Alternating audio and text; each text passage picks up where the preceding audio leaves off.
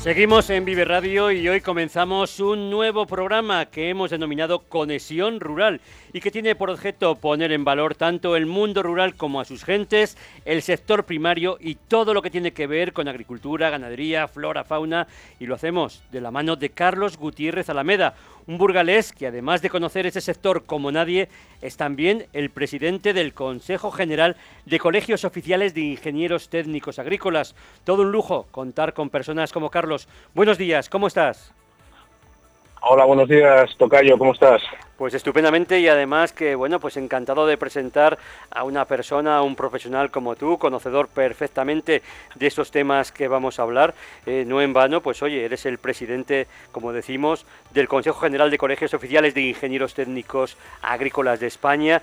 También representas a TINS, a la Sociedad de Tasación en Burgos, y también tienes el Gabinete de Ingeniería Rural, es decir, que, eres una persona, pues vamos a decirlo, con una experiencia contrastada y muy bien documentado. Y lo primero, agradecerte tu disponibilidad y la determinación que nos has mostrado para colaborar con Vive Radio, para que nuestros oyentes pongan en valor todo lo relativo al mundo rural. Cuéntanos, ¿desde cuándo te sientes atraído por este entorno que representa una gran riqueza no solo económica, sino también en valores y en patrimonio?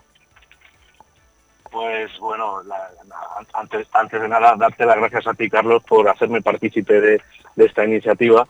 La verdad es que eh, cada día, bueno, para mí, para mí el, descubrimiento del mundo rural vino eh, inicialmente por el tema del campo, del medio ambiente, de las aves, de nuestro eh, padre Félix Rodríguez de la Fuente, que nos inculcó esos valores cuando éramos pequeños y a partir de ahí, pues bueno, uno se va manejando en, el desarrollo de su personalidad y de su vida y va escogiendo pues tareas afines a lo que a lo que le gusta.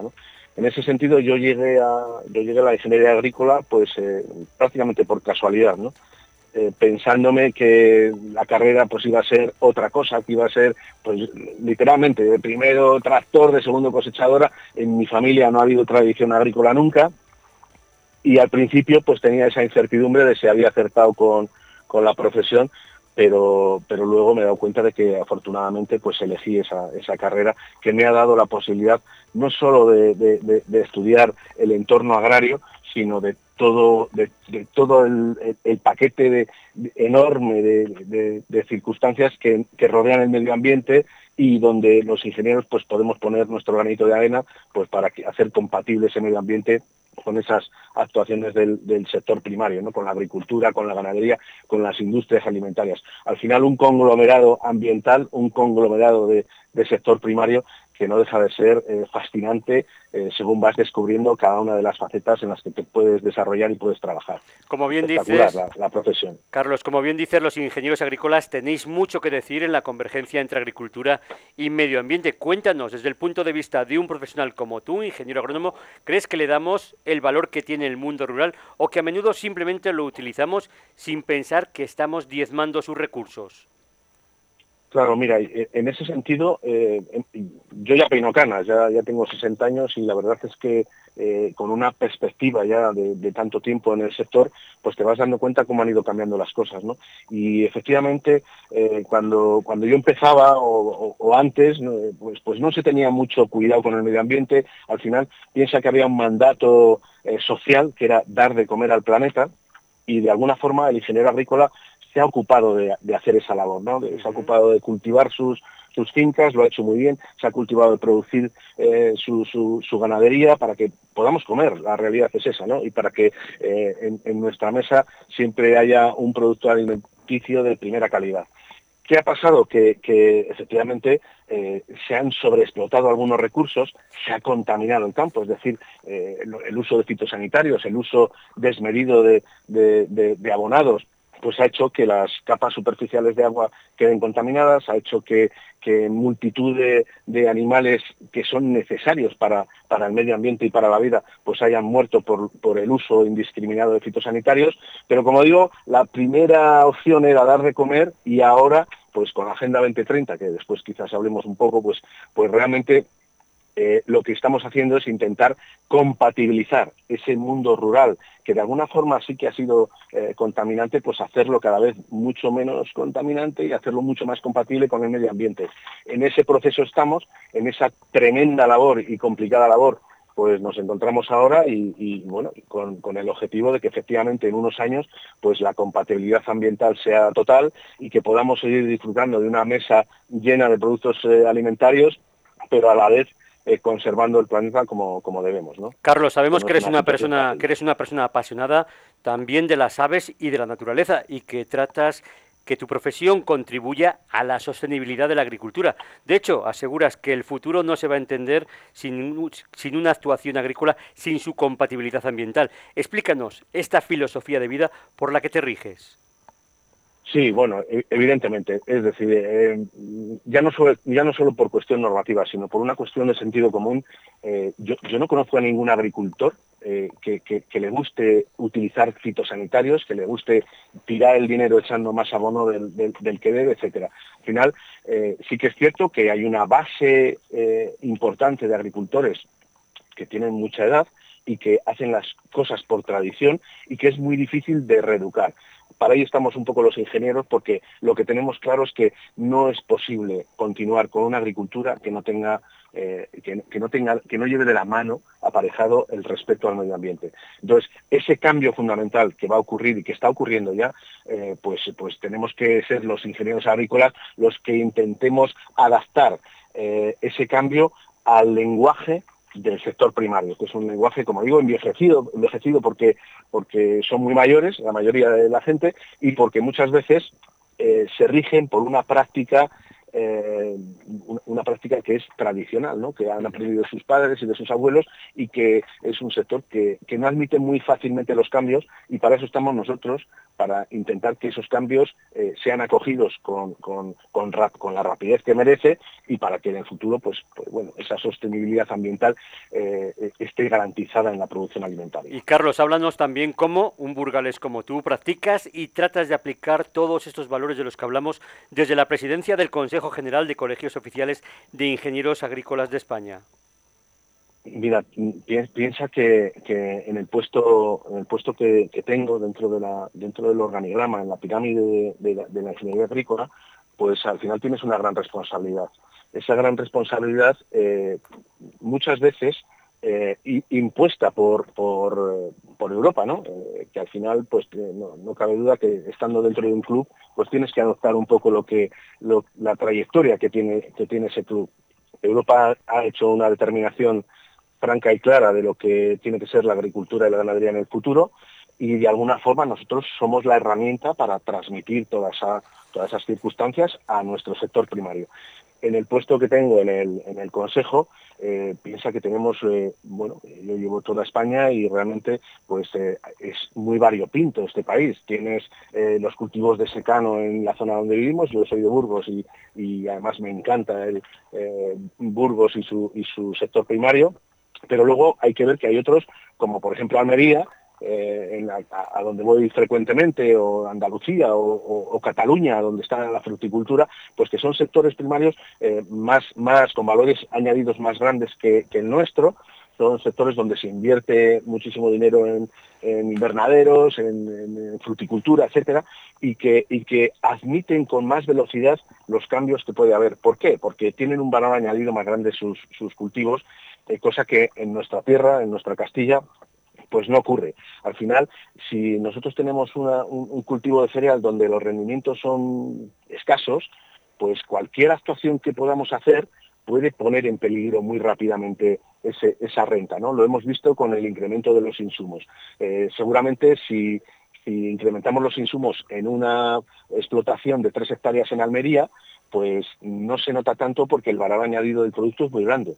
Pero si los incrementamos en nuestra tierra, en nuestra Castilla, pues podemos hacer que la rentabilidad de, ese cultivo de secano pues prácticamente se anula. ¿no? Entonces hay que tener mucho cuidado eh, desde, desde nuestra postura en, la ejecutiva del Consejo tenemos que atender a todas esas diferencias entre cultivos para poder ir eh, contándole a Europa que realmente aquí no se puede actuar tan rápido o de esta forma y hay que actuar de otra, en fin, esa relación eh, legislativa y sector primario, pues ahí estamos un poco nosotros pues para, para educar también a, al agricultor y, desde luego para devolverle y transmitirle a los que legislan pues las, problemáticas reales sobre el terreno. Un tema muy importante para que el campo tenga vida es potenciar y ayudar a la mujer para que al menos no se marche de los pueblos. ¿Piensas, Carlos, que estamos gestionando bien este capítulo o crees que se puede hacer todavía mucho más? Y una cuestión, ¿existe en el Colegio de Ingenieros Agrícolas esta mentalidad también de favorecer a la mujer en el mundo rural? Mira, es un tema importantísimo, es un tema importantísimo. Y no, no porque esté de moda, ¿no? El tema de la mujer, que sí que lo está, pero sí que es cierto que eh, para nosotros, eh, bueno, pues es, no, solo es importante, sino que es imprescindible. Es decir, si no hay mujeres en el entorno rural, no hay hombres en el entorno rural. Eh, en, primer lugar, nuestra profesión Afortunadamente, de todas las ingenierías, eh, se ha hecho un estudio, el Observatorio de la Ingeniería ha hecho recientemente un estudio muy interesante eh, que habla de, un montón de parámetros y entre ellos, pues, eh, cuántas mujeres hay ingenieras industriales, ingenieras, pues, en nuestro sector es el sector donde más mujeres hay. Es decir, hablamos de que hay un 34-35% de mujeres ingenieras agrícolas.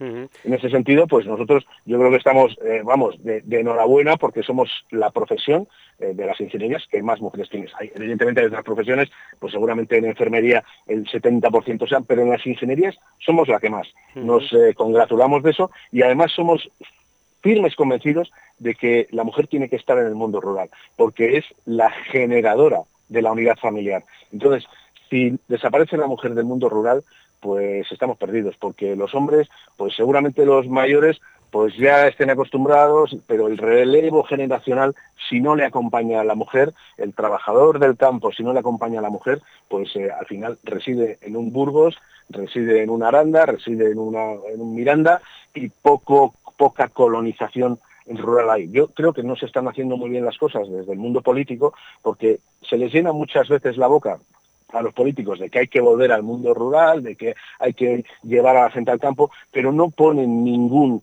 eh, es decir, eh, solo son argumentos políticos, pero luego a la hora de la verdad no hacen eh, gran cosa para que esto ocurra, ¿no? Carlos, el campo a los pueblos Carlos, sí, el campo se queja, siempre lo ha hecho, pero quizás nunca con tanta razón como ahora por la subida de costes y lo difícil que está la vida para el sector primario. Da la impresión que desde la ciudad nos aprovechamos pues regulando sus precios y sus productos y cargándoles unos costes demasiado altos en relación entre lo que venden y lo que ellos compran. ¿Qué opinas tú de ese tema? Claro, es evidente. A ver, yo, yo, yo solo digo, siempre lo comento entre, entre compañeros y entre foros, que también depende mucho de la zona donde estemos en el país, pero que efectivamente eh, todo depende de nuestro valor añadido.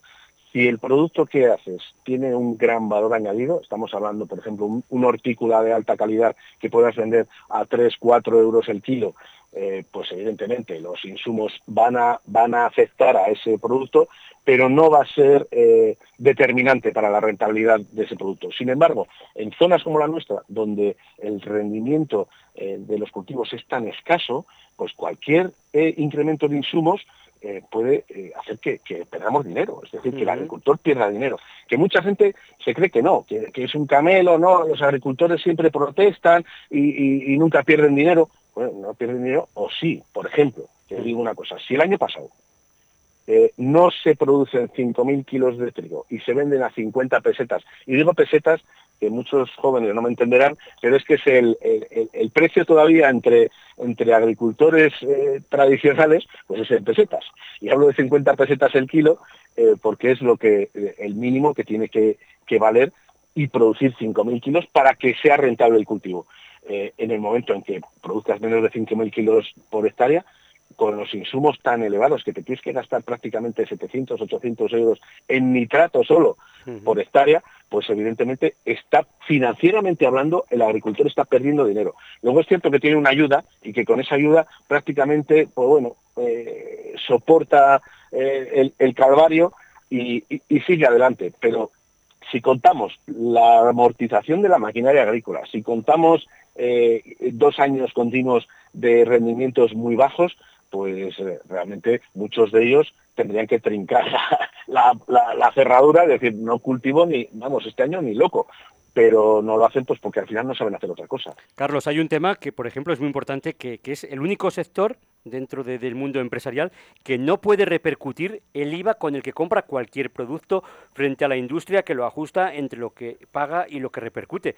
¿Crees que se debería adoptar algún tipo también de ajuste en su fiscalidad para que no fuera pues tan agresiva esta diferencia, para esta brecha que, hay ahora mismo? Sí, eh, eh, eh, evidentemente es así, es decir, no solo, no solo quiero decir, con, el futuro que, nos llega, un futuro de la digitalización, pues eh, es posible que se puedan eh, que se pueda optimizar mucho mejor el riesgo y que los rendimientos puedan ser mucho más estables.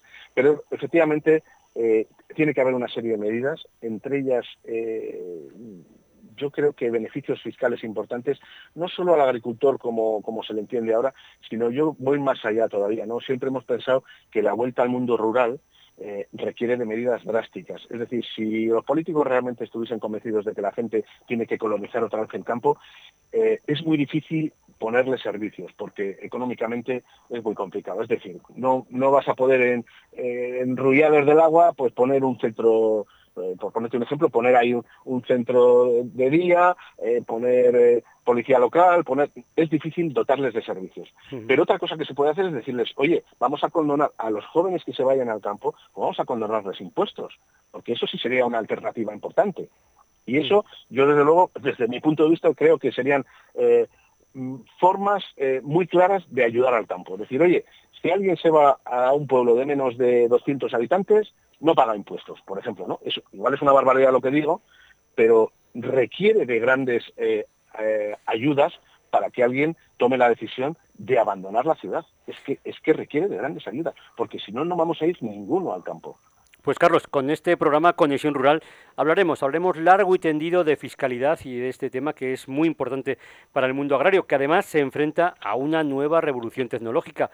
¿Dirías tú que está preparado para la digitalización, teniendo en cuenta el alto envejecimiento? ¿Qué papel pueden jugar aquí los ingenieros agrícolas a la hora de digitalizar el campo? Vemos que ahora los tractores ya mm, van con, GPS, utilizan técnicas impresionantes de cultivo. La verdad es que, bueno, hay que estar muy al día, pero también hay que estar muy puesto a nivel tecnológico.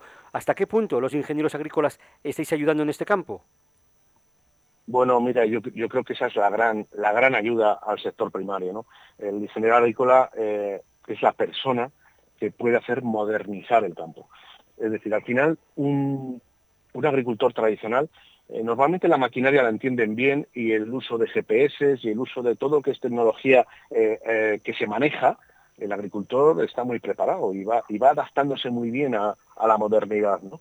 Y, además le gusta y, lo adquiere rápidamente los conocimientos. Otra cosa es eh, todo el tema eh, del cuaderno digital. El cuaderno digital es una herramienta que se, que se instaura ya, eh, de la que nosotros estamos haciendo jornadas, cursos, webinars, etcétera, que es la, la, herramienta que le va a hacer al agricultor ser compatible con el medio ambiente, ser ahorrador en fitosanitarios, porque lo que se va a hacer con ese cuaderno es un balance eh, para eso hace falta eh, un estudio importante. Eh, por eso es difícil que el agricultor tradicional entre directamente en ese tipo de, labor y requiera de los servicios de un profesional como nosotros que lo, que lo tenemos mucho más estudiado. ¿no? Mm. ¿De qué se trata? Pues se trata de que la agricultura tradicional, pues de padres a hijos pasa el conocimiento y entonces, no, es que mi padre aquí echaba pues 300 kilos de nitrato en, sementera y otros 400 en cobertera, por ejemplo. Y eso lo hacen por sistema. Pero realmente no saben si la planta que tienen va a absorber esos 700 kilos o no. Y entonces, al final, con el cuaderno digital lo que hacemos es, oye, primero, ¿Qué tienes en el suelo? Vamos a hacer unas analíticas de suelo para saber si tu suelo le falta algo o tiene de todo, o tiene exceso de algo. Una vez que conoces el suelo, después vamos a ver qué planta vas a sembrar. Y lo que siembras tendrá unos requerimientos, tendrá que comer nitrógeno, tendrá que comer potasio, tendrá que comer fósforo, microelementos en unas cantidades. Pues vamos a darle lo que va a necesitar realmente, lo que puede extraer del suelo que ya tiene, vamos a hacer la resta. ¿Para qué? Para que solo eches lo que se va a comer la planta. Esa, ese, ese balance va a ser lo que eh, va a ser imprescindible, primero, para no contaminar esas aguas para que no haya ese exceso de, elementos, de, microelementos y de elementos que pueden contaminar nuestras capas freáticas y además va a ser eh, un ahorro para el, para el agricultor que solo va a echar fitosanitarios con lo que valen ahora, que valen carísimos, pues solo va a echar lo que realmente la planta necesita, sin que haya pues, pues esos déficits que además pueden contaminar. Carlos, ¿qué tema, qué tema más interesante del que hablaremos también largo y tendido, porque me parece muy importante. También te quería preguntar, porque este año, esta última campaña se ha caracterizado por una gran sequía y desde el mundo rural se lleva años pidiendo nuevos planes hidrológicos. ¿Qué está ocurriendo y por qué tardan tanto en llegar? Sí, bueno, te, cuento. Realmente sí que hay una fuerte inversión, eh, no, en, planes hidrológicos, sino que mm, de alguna forma lo que se está haciendo es primero recuperar lo que tenemos, es decir, eh, hoy, en día no puedes hablar de nuevas, eh, de nuevas, de acometer nuevos proyectos, eh, cosa que yo estoy en contra, porque yo acometería rápidamente algunos proyectos, pero yo a nivel personal me refiero, pero sí que es cierto que se está invirtiendo muchísimo en reformar la estructura em, la estructura hídrica que tenemos, se están reparando muchísimas tuberías, en fin, yo creo que se está eh, haciendo una buena labor para preparar inicialmente eh, todo el recorrido que está muy estropeado de nuestras aguas y, y bueno, esto es una primera fase. Luego está la segunda, que dependemos un poco de, lo que diga Europa, eh, lamentablemente, y digo lamentablemente porque eh, nosotros sí pensamos que hay que hacer eh, nuevas infraestructuras y que, lo mismo que se hacen para, un oleoducto, pues que se tienen que hacer para transportar agua. sabemos que hay una, una diferencia hídrica en este país muy importante y somos conscientes de que todos necesitamos agua, de que hay que ser eh, ecuánime y justo con la distribución del agua. Y a mí me da mucha pena, mucha pena ver cómo eh, zonas del sur con enormes productividades, con, eh, con, con, invernaderos estupendos, tienen un concepto clarísimo de lo que vale el agua, la optimizan al máximo y aquí a veces pues te vas por la carretera de Valladolid en pleno verano y a mediodía están regando por aspersión eh, cultivos de secano de, escasa rentabilidad, eh, pues regándolos cuando se está evaporando el 80% del agua. ¿no? Esa redistribución del agua creo que es algo que tendrán que acometer, eh, aunque es un tema delicado por el tema ambiental, ¿no? por la ecología, mal llamada ecología, ¿no? Que, impide muchas veces hacer obras de infraestructuras y que tendrán que retomarlo nuestros políticos en el futuro porque no queda otra que hacer nuevas infraestructuras. Pues un tema, un tema también muy interesante que desarrollaremos, hablaremos también, pues bueno, de la presa de Castrovido, que, que bueno, está a punto de, bueno, a punto, de la queda hasta la primavera para volver a, llenarse y hablaremos de todas sus posibilidades y capacidades, así como del resto de pantanos. Pero para terminar, ¿qué me dices de la PAC? ¿Te parece que los agricultores piden cambios justos para flexibilizar objetivos y plazos. ¿Estás de acuerdo con ellos? Sí, estoy, estoy de acuerdo, estoy totalmente de acuerdo. La PAC es, eh, eh, las modificaciones de la PAC son, son interesantes, pero como digo, el sector primario es un sector que requiere de una adaptación y no puede imponerse una nueva PAC eh, de un año para otro y, necesitamos adecuarnos a esa, nueva PAC eh, con muchos matices. Nosotros hemos protestado muchas de las cosas de la nueva PAC eh, a, nivel institucional, eh, pero bueno, ya sabemos que, hay una tendencia que es la de yo digo que hay que hacer esto y hay que hacerlo y no nos podemos salir de ahí. Pero sí que es cierto que requiere de una adaptación muy grande el sector primario y que bueno, ahí estaremos los ingenieros agrícolas para echar una mano, pero cuando piden tiempo es porque realmente se han puesto unas metas demasiado cortas a, eh, es decir, a muy corto plazo y prácticamente pues eh, son difíciles de cumplir, difíciles de verdad. pues Carlos Gutiérrez. Carlos Gutiérrez, te agradezco enormemente que nos hayas atendido esta mañana otoñal de Vive Radio. Te deseamos lo mejor, seguiremos contando contigo cada semana en Conexión Rural para profundizar estos asuntos que son tan importantes para una provincia pues como Burgos. Así es. Muchas gracias a, vosotros y encantado de colaborar con vosotros. Pues un fuerte abrazo. Hasta luego. Adiós, hasta luego. Vive Burgos con Carlos Cuesta.